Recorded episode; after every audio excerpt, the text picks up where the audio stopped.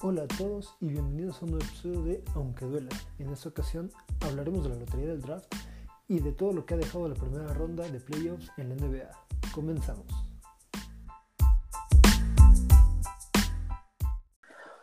Hola a todos, bienvenidos a este nuevo episodio de Aunque Duela. Héctor, buenas noches. Buenas noches Arturo, buenas noches Douglas, ¿cómo están? Bien, gracias. Douglas, bienvenido. Buenas noches para ambos. Este, pues estamos bien, espero ustedes también se encuentren muy bien. Sí, ya. Ese tos de perro que me venía siguiendo desde hace dos semanas ya se fue. Héctor mantiene sus manos a salvo. Adiós, COVID. Parece que ya todo, todo va mejorando.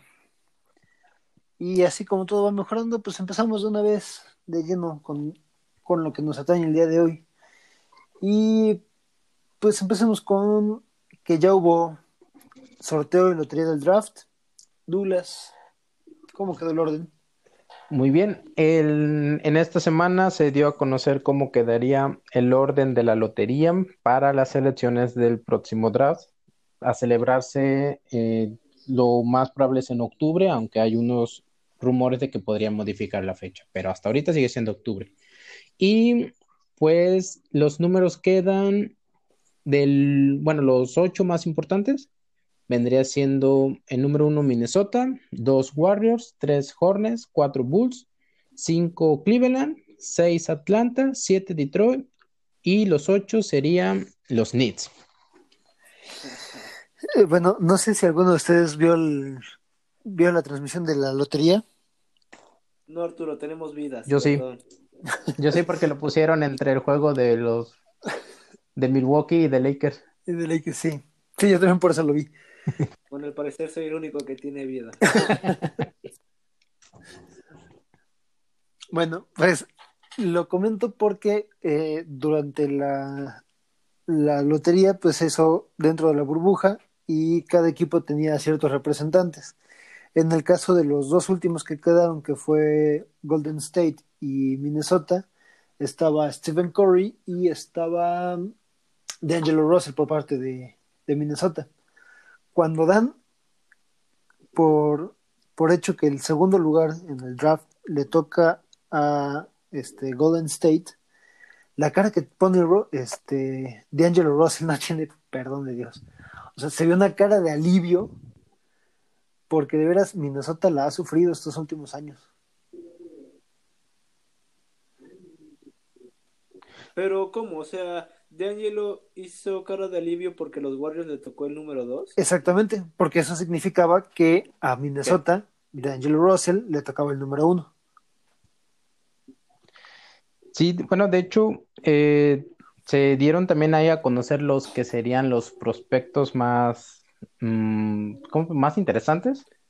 Y en, bueno, en el top 3 se tiene en cuenta que es, son Anthony Edwards, Lamelo Ball y James Wiseman.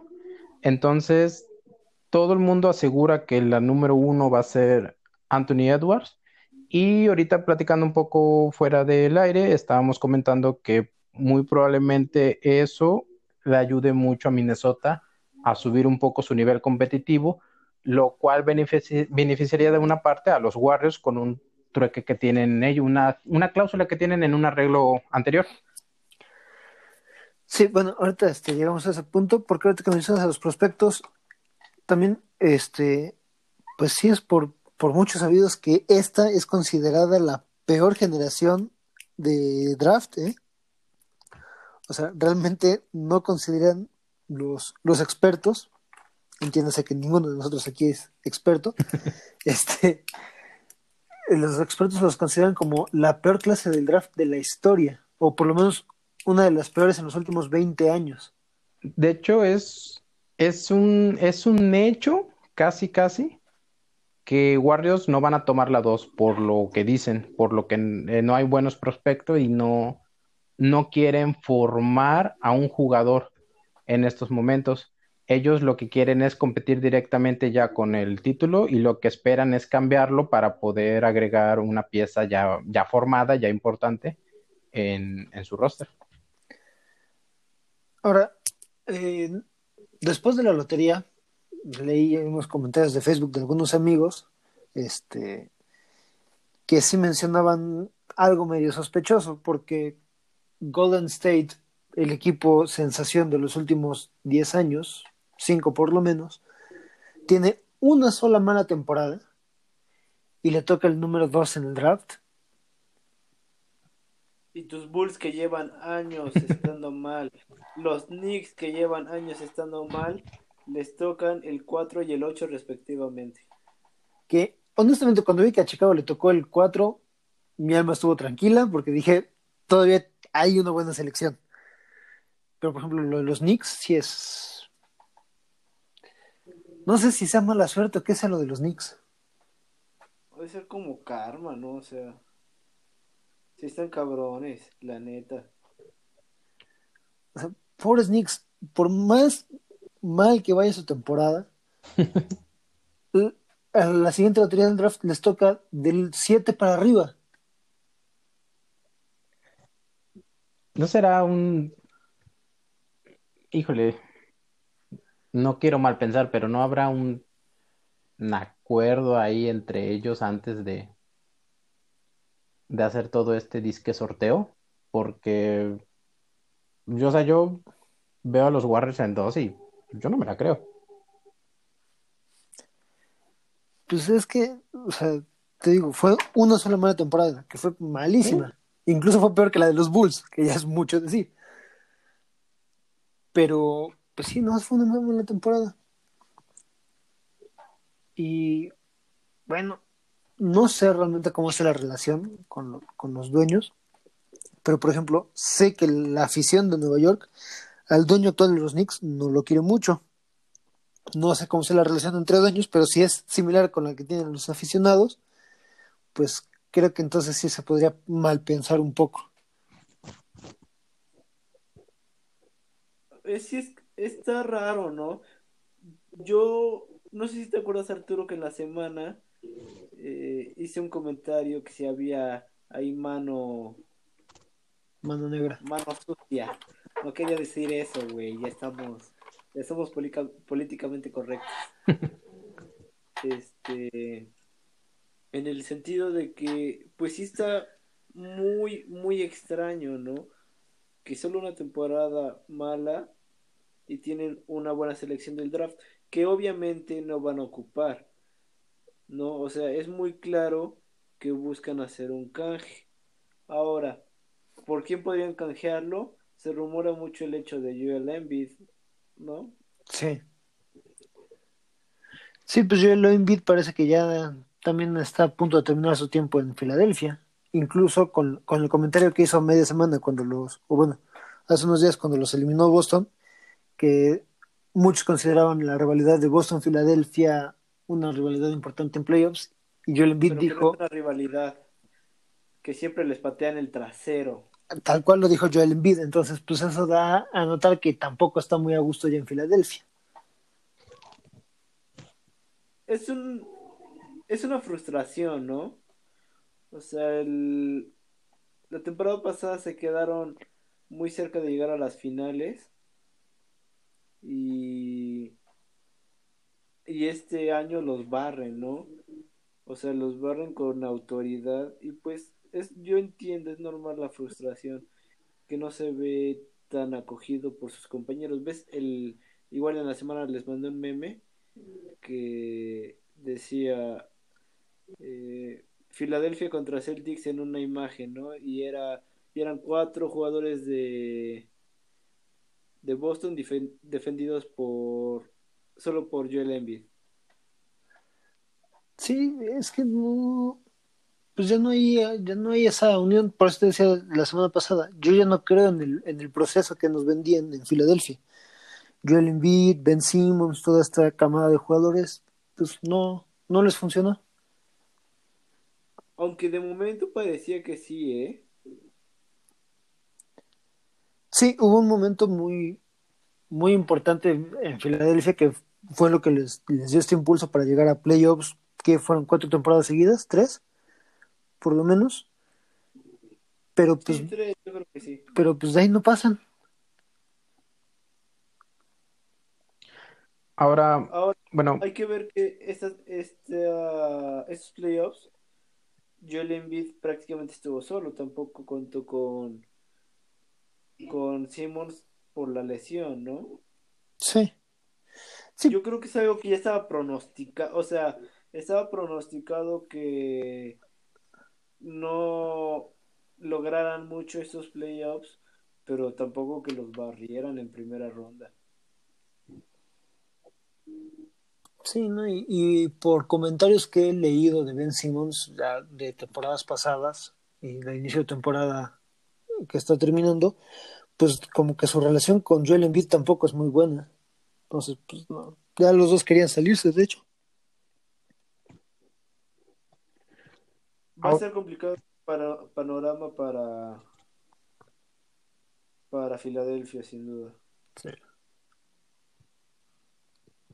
ahora bien, si Filadelfia quiere, por así decirlo, intercambiarlo, se llevaría la segunda selección de los Warriors y lo más probable es que tomen a Lamelo Ball, que es hermano de Lonzo Ball. Es, digamos que es como el segundo prospecto más interesante y al parecer hay muchos equipos interesados en él. Uno de ellos es Chicago, que no- bueno,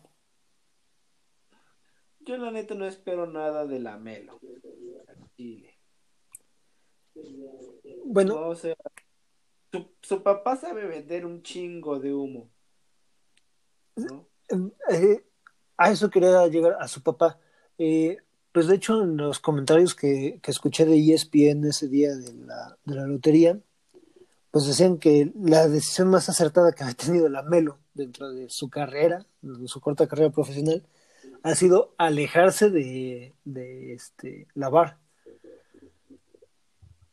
Porque es un peso mediático que no le sirve a ninguno de- los, de los jugadores, bueno, de los hermanos Ball.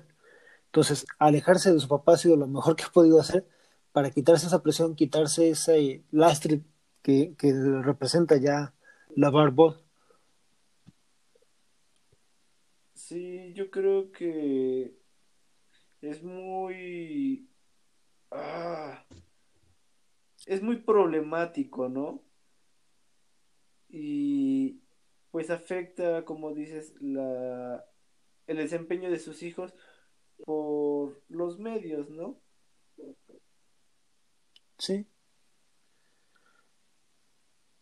Ahora, pues no sé realmente qué equipos pudieran estar interesados en esa segunda selección y qué, qué más opciones aparte de, de Joel Embiid este, tendrían en consideración los Warriors. Es que por lo que estaba leyendo, ellos de momento buscarían a alguien de experiencia para que les pueda aportar. Como tal, no hay este así un rumor fuerte, solo que buscan eso por el hecho de que los Warriors, pese estar en el 2, no quieren tomar esa selección. Ahora hay un, hay un pequeño detalle, se lleven a, a quien se lleven. eh, obviamente creo yo que los Warriors van a volver a ser un equipo competitivo y meterse por lo menos a playoffs la siguiente temporada. Pero hay un acuerdo con Minnesota que en caso de que Minnesota no quede en los primeros tres lugares de la próxima temporada en, el draft, eh, la selección va para los Warriors. Entonces, a ellos aspiran a llevarse a un jugador, importante en esta y para la siguiente, el, al que pueden aspirar, pese a su jugador, si en la posición que ellos queden, pueden aspirar hasta un cuarto lugar por un intercambio que hay entre el primer lugar. Héctor, teníamos que explicar esto del cambio. No, explícalo tú, tú lo manejas mejor. Eh, hace dos años, me parece, hubo un intercambio que mandó a este, Andrew Wiggins de Minnesota hacia Golden State. En ese intercambio estaba proyectada una selección de primera ronda del draft para el 2020. Cuando se hace el sorteo, pues Minnesota queda en primer lugar. No, perdón, del 2021. 2021. 2021, sí. Este, bueno, ahorita queda Minnesota en primer lugar, lo cual pretendería hacer que Minnesota suba a lugares competitivos. Bueno, en el intercambio se estipula que es un, una selección del draft protegida. ¿Qué significa esto? Que de, cierta, de cierto lugar en el draft, esa selección no cambia de dueño. Es decir, era una selección protegida, deduzco que de Minnesota originalmente. La verdad no, no, no me acuerdo ni tengo el dato. Pero Minnesota tendría una selección del draft de primera ronda protegida y se deshacía del contrato de Andrew Wiggins, que lo que para que lo absorbiera este Golden State. Al hacer el cambio, esa selección del draft va a Golden State siempre y cuando no sea uno, dos o tres. Es decir, si Minnesota vuelve a tener una pésima temporada y vuelve a asegurar que le quede cualquiera de esas tres selecciones en el draft, Minnesota se queda con el, con el pick. Si su temporada mejora y en el sorteo le pasa lo que a Chicago, que queda en el cuarto, o, o más adelante, la selección de primera ronda va para Golden State por absorber el, el contrato de Andrew Wiggins. ¿Sí quedó más o menos claro? Sí. Perfecto. Por lo que, o sea, es que es, es, es interesante ver el hecho de que pueden armar un muy buen equipo, o sea, cambiando la, la buena selección que tienen ahorita y cambiando esa futura selección, ¿no? En caso de que se les dieran los resultados. Pues se pueden llevar... creo, que sería la, la, opción más inteligente de Golden State. Porque en esta, en esta generación, pues, lo, lo, veníamos comentando, no hay prospectos que resalten a la vista. Salvo la Melo, pues no hay algo así como que llame la atención. Entonces, dime, dime. No, y por ejemplo, ustedes siempre comentan el hecho de que se tarda años, o sea, una franquicia en reestructurarse. Aquí ya están pensando en, en el hecho de que tarde o temprano Stephen Curry y Clay Thompson van a empezar a decaer porque ya están entrando a esa edad, ¿no? De que sus números empiezan a caer. Entonces van a seguir siendo competitivos, pero a su vez ya están pensando en, en, en un futuro, ¿no? Entonces, pues creo que... Yo creo que tienen, tienen que ser muy inteligentes porque porque perdieron mucho la temporada pasada con Kevin Durant y ay, Andre Iguodala que se fueron, ¿no?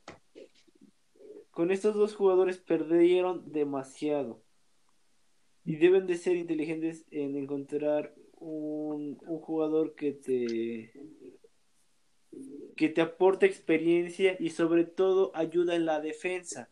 No, porque sabemos que Clay Thompson y Stephen Curry son un asco en la defensa, ¿no? Digamos que Curry tiene momentos buenos con los robos, pero de ahí no, no pasan. Draymond Green me caga, pero tiene virtudes de defensa, ¿no? Draymond Green ya está en sus últimos tres años de contrato y ya sus últimos tres años de carrera, creo yo. Es el más viejo de todos. Sí, sí, o sea, pero a lo que iba, o sea, Draymond Green no te va a resolver todo. Entonces, si necesitan, yo, siento que necesitan un enfoque de un jugador defensivo. Pues mira, yo creo que ahorita están plenamente conscientes que no tienen necesidad de reestructurar todavía, porque tienen un buen equipo. La temporada mala que tuvieron fue por lesiones, no porque, no porque empezara la decadencia de los jugadores. Entonces, con esto, con este cambio, lograrías alargar un poquito más tus, años competitivos, como dice Douglas, pero no sé qué tanto estén pensando en la reestructuración todavía, porque al final de cuentas la selección es para el próximo año. Selección que puede ir desde el lugar 4 hasta el 30. Y si les toca el 30, pues nadie se les va a querer cambiar ya por nada. A menos que decidan deshacerse de algún otro contratote que ya, que ya no le sea redituable el equipo y que tengan que ofrecer ese, ese cambio a fuerza. Que por lo que recuerdo, Golden State no tiene problemas de contratos exagerados, salvo el de Clay Thompson. Sí, o sea, es muy cierto lo que dices de, de que yo tampoco creo que estén buscando reestructurar el equipo, ¿no? Sigue siendo competitivo, tienes por lo menos dos All-Stars y a Draymond Green, que a veces lo es, ¿no? no, yo nunca consideré a Draymond Green como All-Star, pero bueno. Bueno, o sea, yo lo digo por las elecciones, ¿no? Del All-Star, ¿no? Yo igual pienso que es más por su popularidad, que ganó, ¿no? Todavía tienes un equipo decente, ¿no? Que se fue, que precisamente se vio afectado por la elección, por las lesiones de esta temporada más que perdieron a Kevin Durant, Diego Dólar, regreso a eso. Y a mí me gustaría que, que se armara mejor el equipo y que el próximo año pues regresen a los playoffs, ¿no? Sobre todo por Toscano. Viva México. Sí, sí, desde que empezaste a hablar no he podido parar de pensar en Juan Anderson Toscano. Sí, ojalá, ojalá siga en, en Golden State porque se vio bastante bien jugando en el equipo, ¿no? Yo, yo la verdad disfruté mucho verlo jugar aunque fuera con Golden State. Me acuerdo que en la semana decías, Joel Embiid no vale un top 3. ¿O fue Omar? Bueno, bueno, pensando en ese comentario que, que decía Omar, este, yo no creo que Embiid valga ya un top 3 de selección del draft. ¿Crees que valga más o que valga menos? O que sea justo el cambio. Yo digo que es justo, porque igual no es mucho, sabes lo que, lo que vas a recibir. ¿No? O sea, como dices, no es un no es un draft muy llamativo en cuanto a nombres, ¿no? el año pasado estaba súper, súper cantado por Zion, ¿no? Y el que dio la sorpresa fue Jan Morant. incluso Jan Morant este, sonaba, pero no tanto, obviamente, ¿no? Sí. O, o, hace dos con... Luquita eh, Bebé. No me digas, Trey Young. Trey Young y Luca Bebé. Sí. Pero Luca ni siquiera fue del top 5, ¿sí? No me acuerdo, la verdad es que no me acuerdo. Pero bueno, este, ahorita que mencionaste ese, lo, mencionamos los de Morant. También escuchaba en la semana el comentario de que estos jugadores probablemente no tienen tanto mercado como, la, como los, los anteriores, las generaciones anteriores, porque recordemos que los torneos importantes de la NCAA se cancelaron. O sea, fue un evento en el que normalmente se muestran las mejores capacidades atléticas y deportivas de los jugadores. Ya Morant no era, era si acaso una selección por ahí del 15, 17, antes de, eso, del, de los torneos finales de NCAA. Al terminar la temporada, ya era un top 5 y estos jugadores, por lo mismo de la pandemia, se perdieron esa oportunidad. Entonces creo que también hay, hay que ser un poquito más relajados en el sentido de no, no decirles a estos, pues son los peores en 20 años, ¿no? Y, y empiezo a prohibir, porque yo fui el que sacó esa, esa conclusión. Y ahí... Oye, estoy viendo que Luca fue la tercera selección, pero no fue seleccionado por Dallas. No, fue intercambio.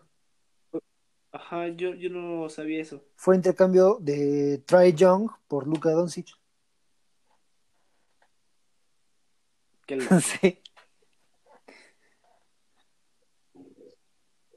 ¿Qué ibas a decir, que yo les iba a decir que es este que también se va a ver mucho o bueno van a necesitar mucho los los reclutadores tener muy buen ojo en ese sentido no si no tuvieron el máximo los jugadores tuvieron la máxima exposición posible por toda la situación que ya vimos, la pandemia, el COVID y todo.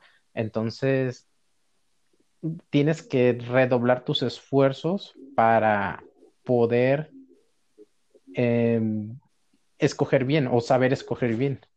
Entonces, sí, sí, va a ser un, un momento muy importante para todos los reclutadores y para los que saben hacer muy bien ese trabajo. Me atrevo a decir que. Pues a eso se dedica. Es que, Sí, a ver, pero a ver, también hay, hay que ahorita que lo mencionaron. Pues yo no sé mucho de escauteo, la verdad no sé. He tenido un curso muy, muy breve de escauteo y sí es una chinga lo que se tiene que hacer. Pero se basa mucho en los partidos que ves. Y si no viste los suficientes partidos, por más proyecciones estadísticas que hagas, pues va a depender mucho de la suerte. O sea, ya ahí sí no vas a depender tanto de ti como scout, ni del, ni del equipo que tengas alrededor, sino, pues va a haber, va, en esta temporada yo creo que sí va a influenciar mucho la suerte que tengas. sí, pero por ejemplo, yo estaba leyendo una nota sobre Sacramento que ha dejado pasar, a- eran alrededor de nueve figuras, o sea que ahorita son estrellas de la NBA, entre ellos Stephen Curry, Lucas Doncic, creo que Embiid también estaba Sí. entre Giannis, entonces que ellos tuvieron la posibilidad de tomarlo y los dejaron, los dejaron pasar, entonces es a lo que me refiero un poco, si, si teniendo la exposición máxima no no haces bien tu trabajo, imagínate ahorita. Sí, ahorita que dijiste de Sacramento, pues Charlotte es otro equipo que tiene esta misma situación. Y por, mezclando la situación de Luka Doncic y Trae Young con la situación que ha pasado Charlotte, que pasó en su momento los Seattle Supersonics, son cambios que se dan el día del draft. O sea, yo selecciono un jugador para que no me lo ganen. A, a Toronto le pasó, pero ahí fue al revés, me parece. Sí. Sí, Toronto escogió a Antoine Jameson y lo cambió por Vince Carter. Que a Toronto le salió muy bien.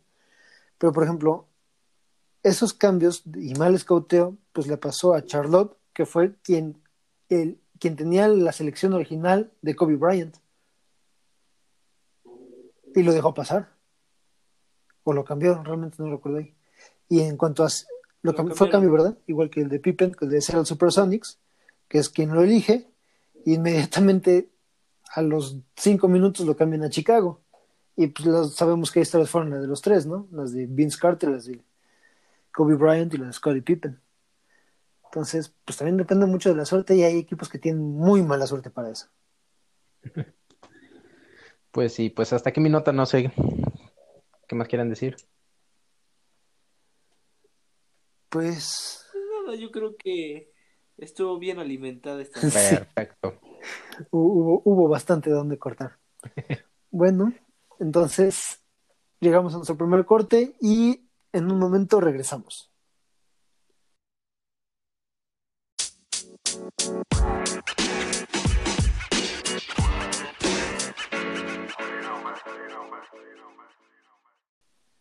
Y estamos de vuelta en Aunque Duela para entrar de lleno con premios y playoffs. Héctor, Pues ya se dieron a conocer dos premios individuales de los que otorga la liga y el primero fue el entrenador del año que fue para Nick Nurse de los Toronto Raptors.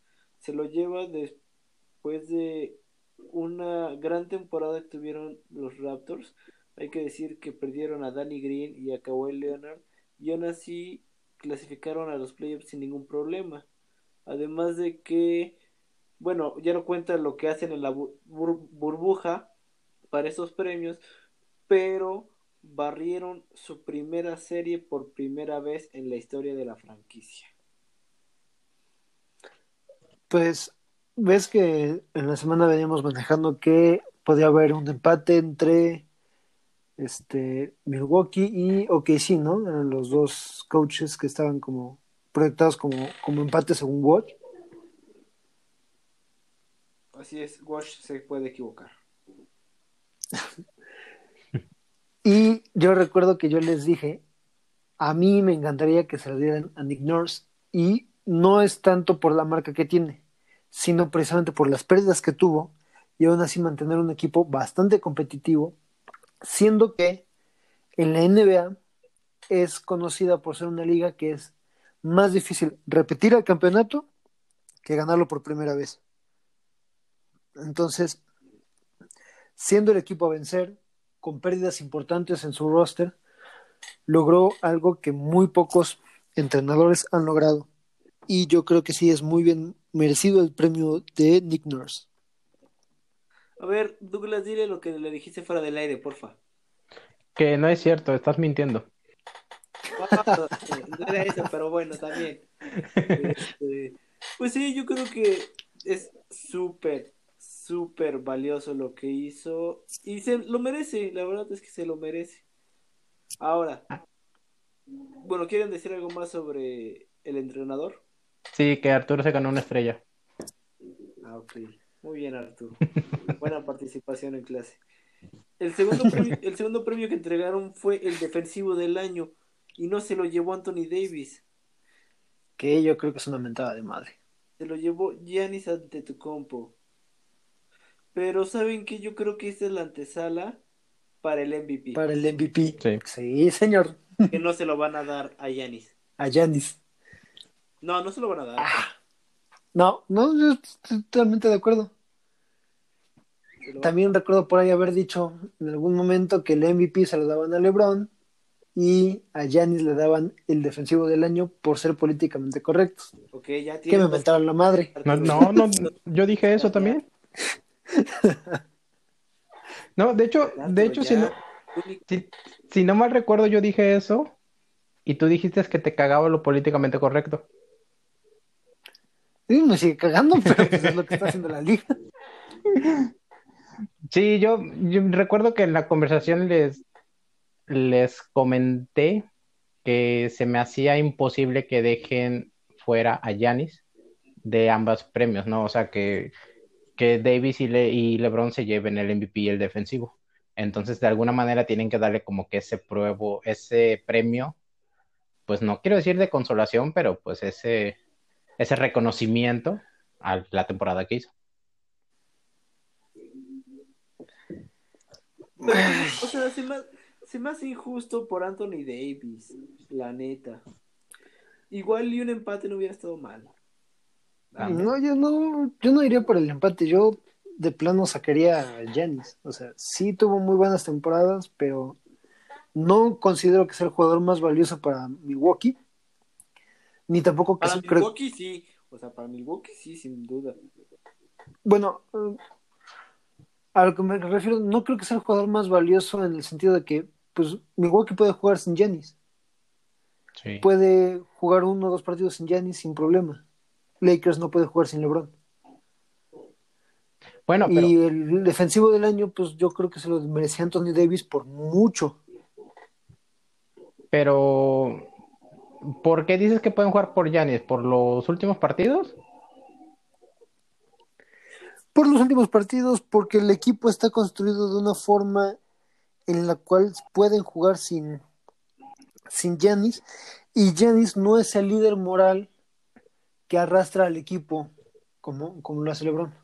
Pues, porque antes de los playoffs, los únicos dos partidos, creo dos, tres partidos que había perdido Milwaukee, eran en los que no pudieron contar por Yanis, que fue en uno que por lesión, no recuerdo en, contra quién fue, y el último de que lo expulsaron por el cabezazo. El cabezazo. Entonces, no, o sea, así como que pueden jugar sin él, lo demostraron. Pero tú me estás hablando, me estás hablando de partidos en la burbuja. Mm, sí. Acuérdate que los premios son antes de la burbuja. Sí. Pero a lo que, ajá, a lo que voy que sí hubo un cambio entre lo que hicieron en, en, en esos partidos y ahorita en playoffs, que el primero lo perdieron y el segundo, hubo momentos en el que se veían mejor sin él. O sea, cuando él iba a la banca, la banca le respondió muy bien a, Milwaukee. Entonces, por eso puede ser un poco engañoso, pero al fin y al cabo, si nos vamos por números antes de la burbuja y estadísticas y todo, pues sí tiene, pues tiene los méritos.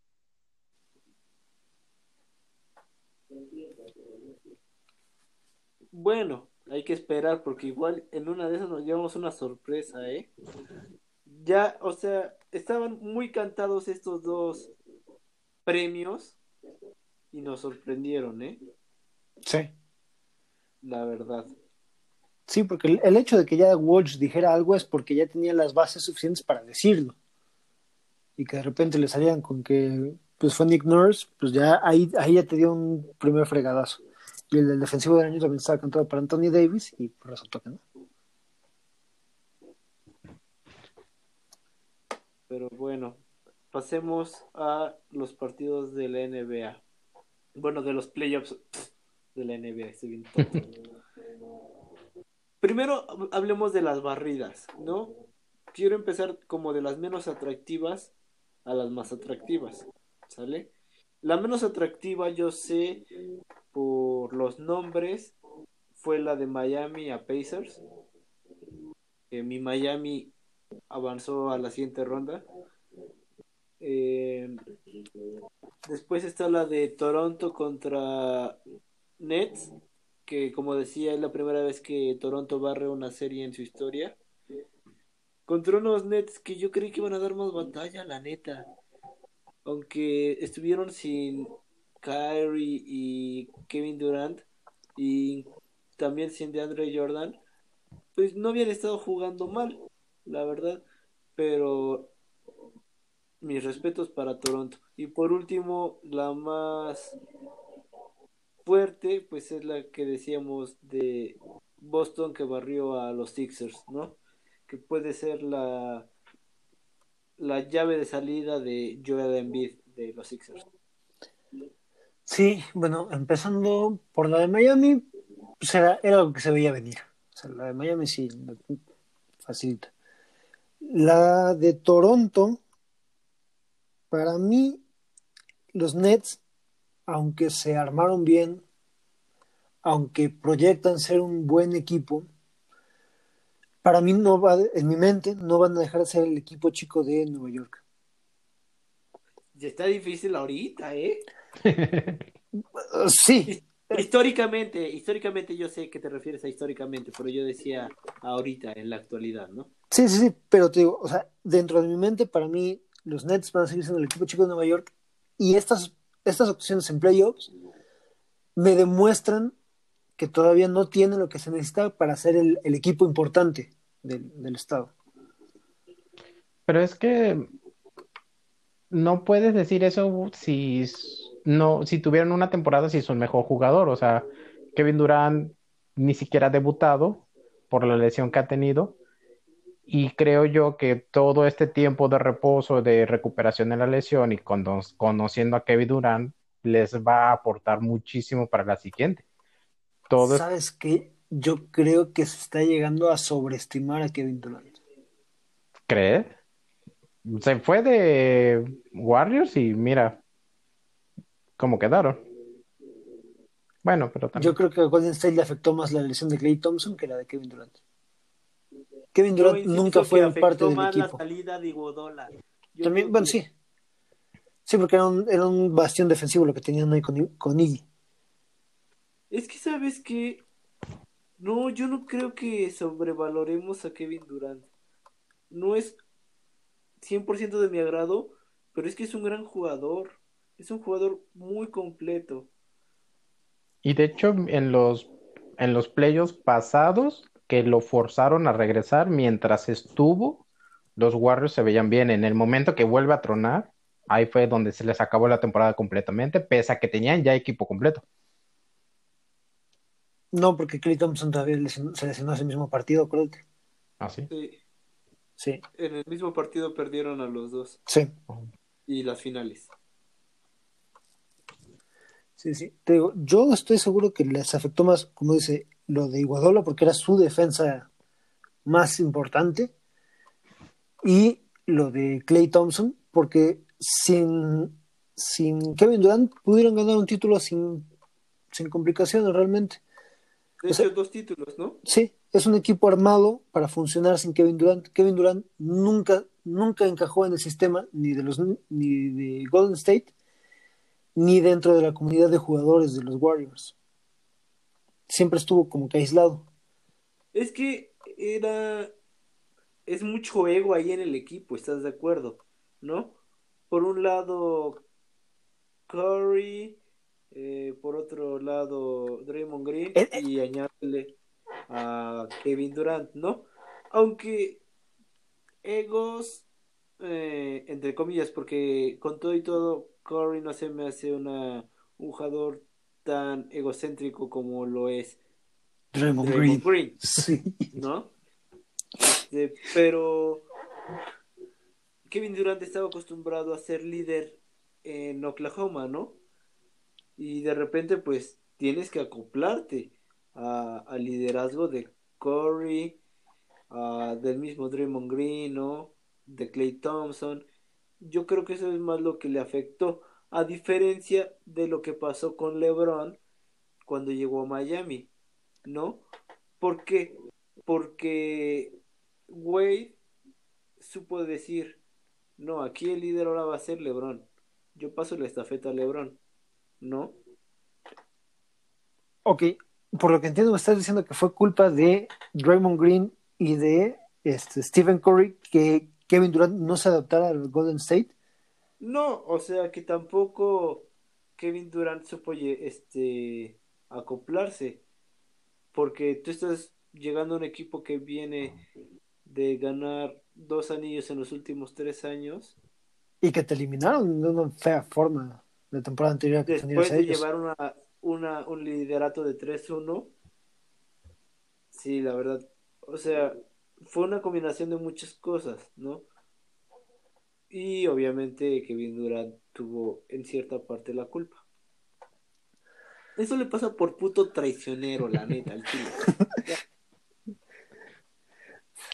Eh, precisamente por eso, aquí la dupla Kevin Durant, Kyrie Irving, en papel se me hace muy interesante, porque son buenos jugadores los dos. Uno está acostumbrado a liderar, que es Kevin Durant, el otro está acostumbrado a ser el segundo, por más que le duela, que es Kyrie Irving, porque ya vimos que como, como líder no, no le alcanzan los huevitos. Y lo vimos en Boston. ¿Qué le viste a qué? Nada, que, le- que no tiene el valor suficiente Ah. como para ser el líder de equipo, pues. Que se le caen los calzones a media cancha cuando siente Ahora- la de veras. ¿No, ¿No crees que eso afecte en la relación? Porque es obvio que, que Kyrie quiere seguir buscando su papel como líder. Pero va a estar súper opacado por Kevin Durant. Pero es que, eh, o sea, tan solo en el momento en el que decidió ya no regresar, o sea, ¿qué líder es ese? ¿Con qué cara pide ser el líder cuando en el momento crítico abandona el equipo? Bendito sea Dios, por fin algo de claridad. Pues sí, exacto. Pero eso es lo que nosotros pensamos. Kyrie piensa muy distinto de nosotros, seguramente. ¿No? Sí, al, Y él, al final va a ser, y él quiere ser el líder. al final lo importante va a ser la opinión de los mismos jugadores, ¿no? A quién van a preferir como su líder.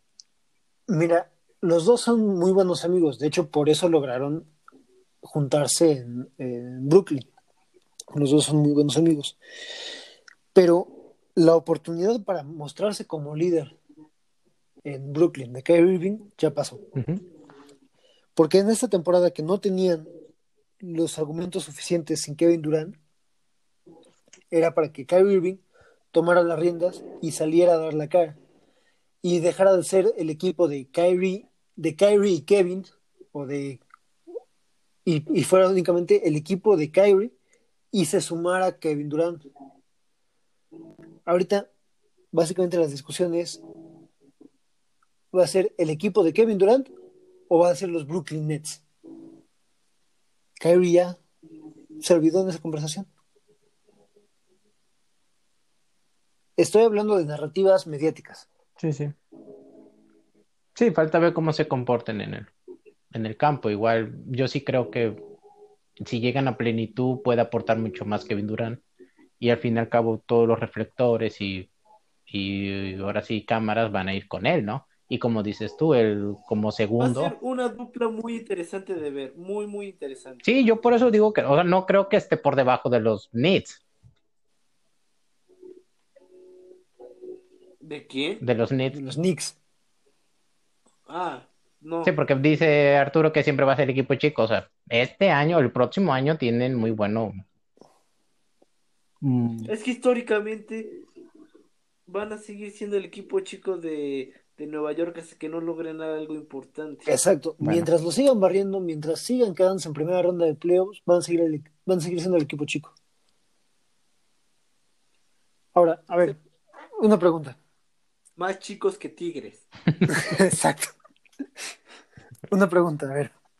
Douglas, Dime. cuando regresen las dos estrellas de Brooklyn, ¿crees que sea el equipo de Kyrie, el equipo de Kyrie y Kevin, el equipo de Kevin o los New Jersey, digo, los Brooklyn Nets?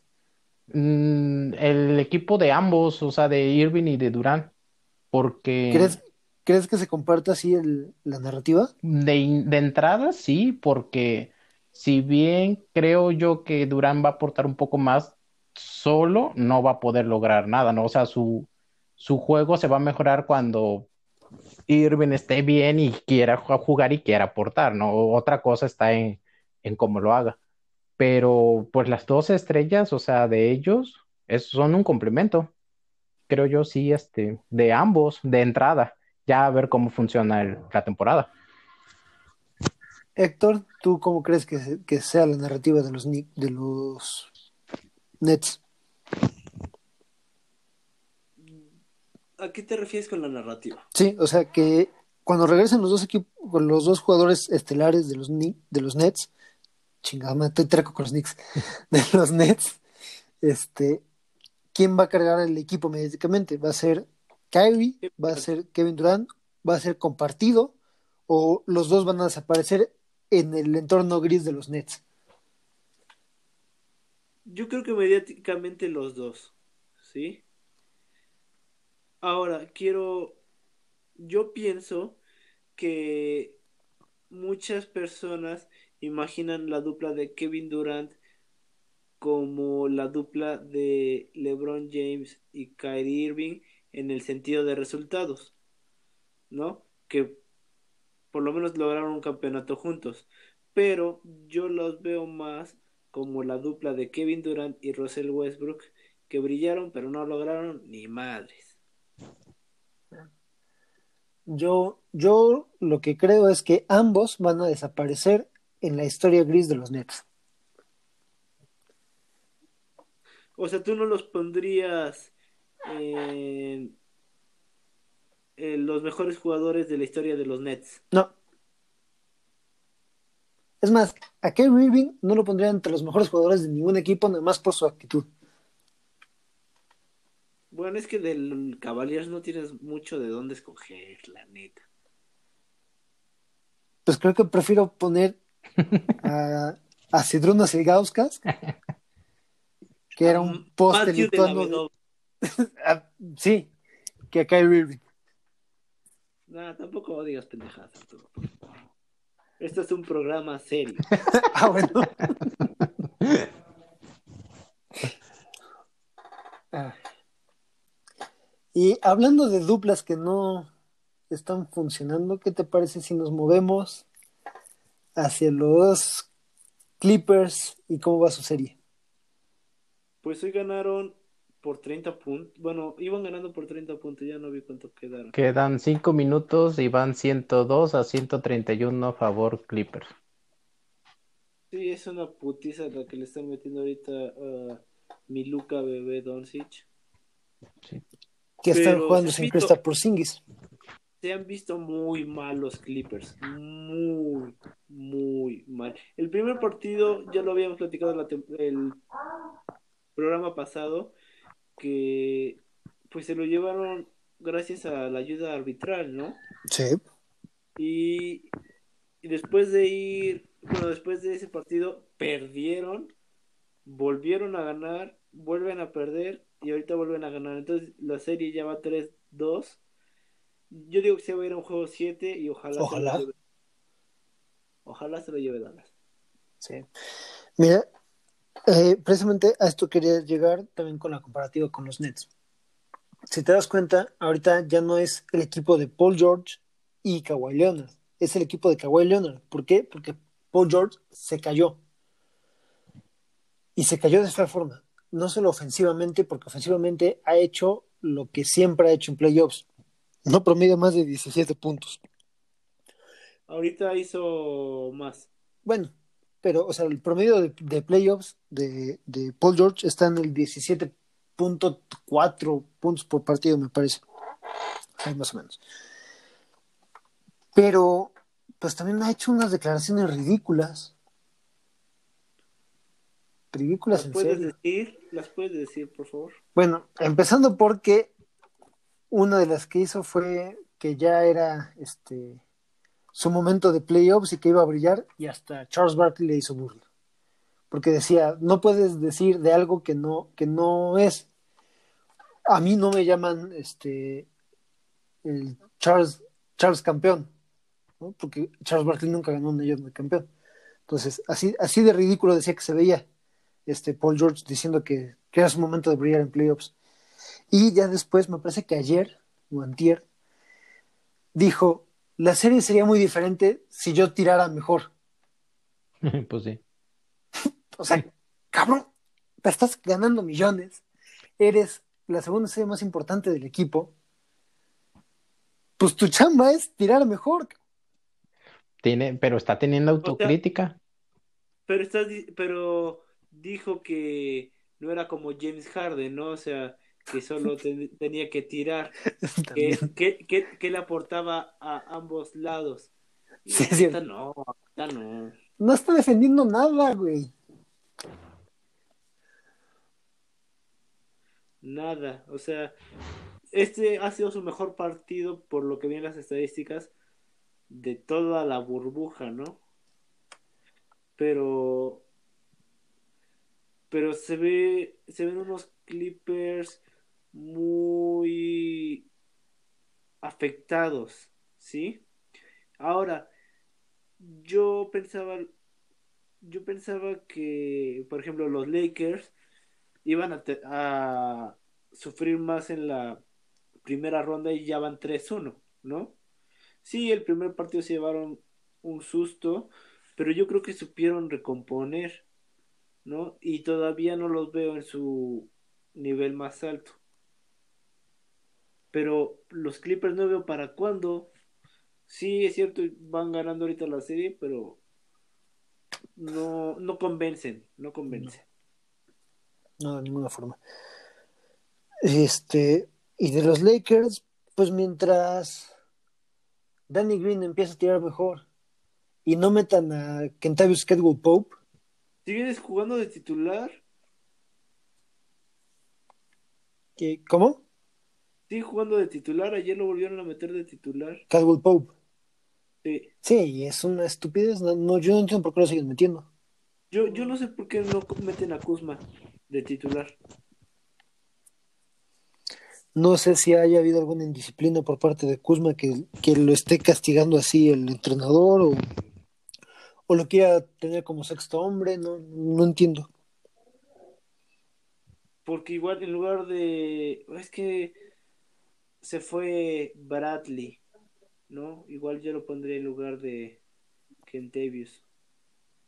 Pero pues no está. ¿No? A ver, dime cuál sería tu alineación ideal de un quinteto titular para los Lakers. A ver... Es que tampoco está jugando Rondo. Este decir, Rondo ya regresa el próximo partido. ¿Cómo? Creo que Rondo ya regresa el próximo partido. Ah, pues pondría a Rondo, Danny Green, LeBron, Kuzma y Davis. A Kuzma lo pones de cuatro. Sí, Douglas, tu quinteto ideal para los Lakers de inicio.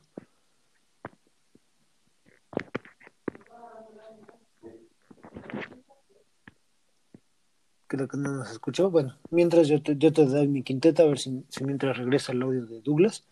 eres puto, dice. Este, yo, híjole, a ver, de 5 pongo a Anthony Davis, de 4 pongo a este Dwight Howard, de 3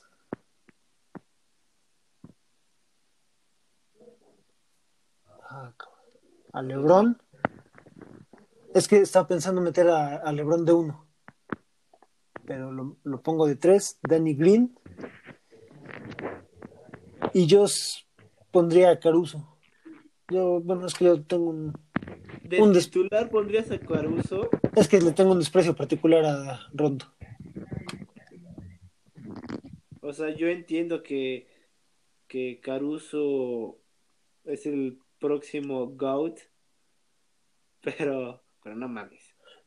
Es, pero es que es un GOAT tipo este, Brian Scalabrine, güey, Red Mamba. White Mamba. Ah, sí, porque este. Boner era el Red Mamba, ¿no? Ajá, Sí, es cierto.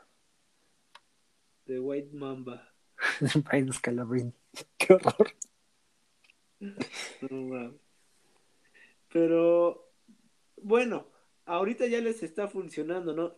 Incluso, pues como dices, Danny Green ya está, ya está mejorando la puntería porque pinches triples no entraban, güey. Y ayer, este, igual Kentavious Caldwell Pop estuvo tirando algunos triples, encestándolos, LeBron también, ¿no? Pero pero sí fue un susto bastante bueno. Yo creo que afecta, afecta mucho la serie el hecho de que se lesionó Damian Lillard. No es con la mano que tira, pero sigue siendo una lesión muy incómoda, Sí. ¿no? O sea, ¿recuerdas que el año pasado me pasó exactamente lo mismo? O sea, yo, yo vi la imagen de la luxación de Damian Lillard y, y me acordé porque mi dedo se veía igual o peor que ese güey, ¿no? Y es súper incómodo, súper, súper incómodo. Entonces yo creo que afecta mucho eso. Ayer casi no tiró, o sea, tiró muy poco Lillard hasta el tercer cuarto que vi. Estaba tirando poco. Eh, CJ McCollum estaba frustrado. eh, Carmelo también. O sea, ya se ve una frustración en el, en, el equipo de Portland. ¿Qué les va a cobrar? Fa- factura, ¿no? Yo creo que mañana es el último partido de la serie. ¿Crees? Yo, por Melo, espero que lo alarguen. Lo veo difícil. Por ejemplo, hoy alargaron la serie los Denver Nuggets, que llevan 3-1 3-1. abajo contra Utah Jazz y lograron alargar la serie. No sé para qué tanto le alcance a los Nuggets, porque Donovan Mitchell anda inspirado. Antier me parece que se aventó 64 puntos, ¿no? Antier, Ajá. creo que sí. Y no recuerdo si hoy se echó 50, ¿eh? Sí, Ah. está, está jugando lo bestia el vato. Sí, la verdad es que sí. Ahorita te lo confirmo. A ver. De los Jazz. Donovan. Ay, no, hoy nada más he hecho 30 puntos. Nada más, sencillito. Sí. Nada más. Eh, ¿y qué otra serie, qué otra llave nos falta? Pues la de los Bucks, que pues ya van liderando 3-1 contra el Magic, que no creo que pueda meter más las manos. Y otra serie que está bastante, bastante buena es la de Rockets contra el Thunder. ¡Thunder! ¡Thunder! Yo lo único que te puedo decir es que disfruté enormemente el berrinche que hizo James Harden tirando el gel sanitizante. Qué mal se vio, güey. El pobre Gel, qué culpa de. No mames. de su pésima defensa. A mí me da mucho gusto porque me caga James Harden, ¿no? No me gusta cómo juega. Como persona tal vez no le tengo nada, nada en contra, pero no me gusta cómo juega. Este, y yo adoro a Chris Paul, ¿no? Y después de que se fueron dos abajo la, la serie, Paul dijo, debemos de concentrarnos, de recuperar este, la serie porque en una situación normal estaríamos yendo a casa, ¿no? y tendríamos que ganar en nuestra casa. Entonces, es mucha mentalidad, mucha mentalidad de, de Paul que está aportando al equipo, ¿no? Eh, el primer juego que ganaron, pues falló en el clutch time, en el tiempo reglamentario, pero en el... En la chiquita diría este el coach Morales. Morales. Este, pero en el tiempo extra se echó un triplazo así bien cabrón, ¿no? Este, que pues sentenció el partido. El de el juego de ayer ya no lo vi, pero me gusta mucho la mentalidad de Chris Paul que contagia. También este Schroeder, el alemán, está jugando muy bien, ¿no? Igual es, creo que es novato, ¿no? No recuerdo la verdad. Creo, que es segunda temporada. Pues, bueno, pero se está adaptando bien, está aportando buenos números al equipo. Steve, Steve Adams tal vez no ha brillado tanto, pero, pero es un buen equipo que no brilla mucho, ¿no? No brilla, no destaca como otros, pero tiene chispa, tiene talento. Y creo que es lo que más le ha convenido a, a Oklahoma City Thunder en, en estos momentos, el no brillar tanto. Sí, y recuerdas que habíamos dicho que ESPN le daba el punto 5 de posibilidad de llegar a los playoffs. Y ahorita empató la serie contra un equipo favorito armado que es Houston, ¿no? Y favorito.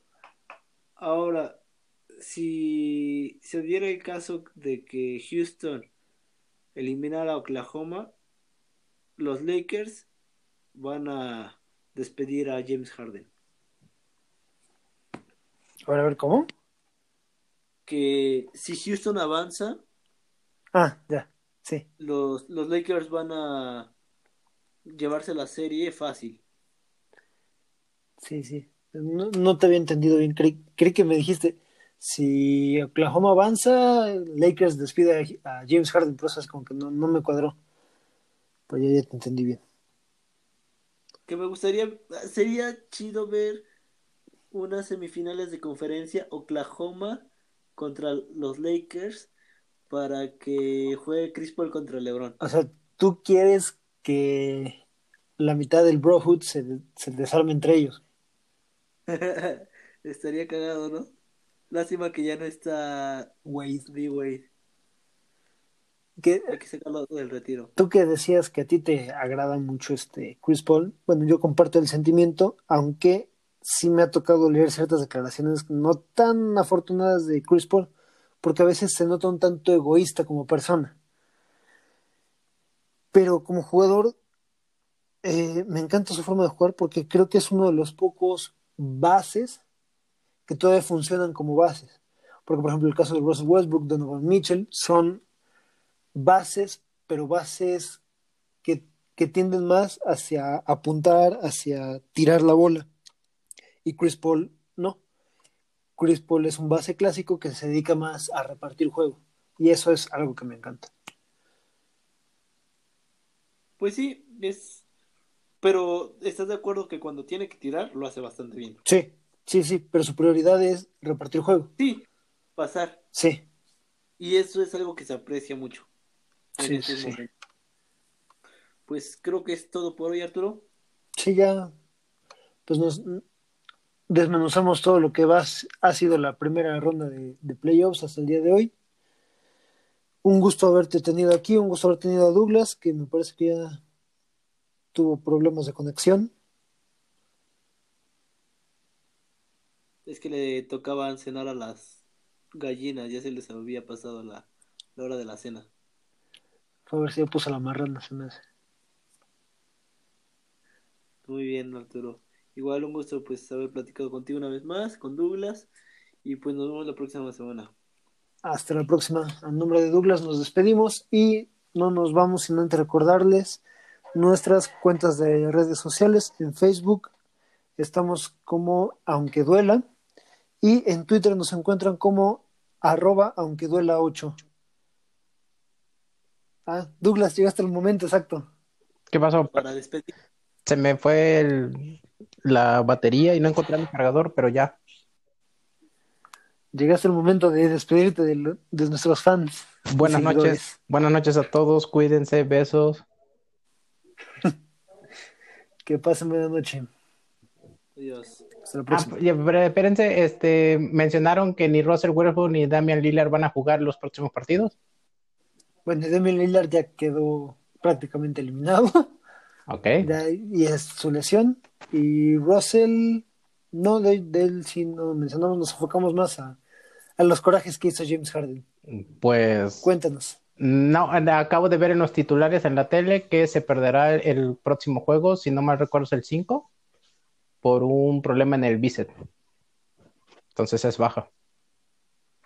Eh, dice. Bueno, la pierna o el brazo. Brazo. Es que dices bíceps y hay dos, pero bueno. Brazo. Tú confía en mí. Ah, bueno. Ah, bueno. Entonces, sin Russell. No, pues ya, definitivamente. Adiós, Houston. Pues ahí está. Bendito. Eso es todo. Gracias, pues. That's all, folks. Ahora en español. Ya se fue. ya, ya que está imitando a Porky, pues que, le- que lo haga bien. Pero bueno.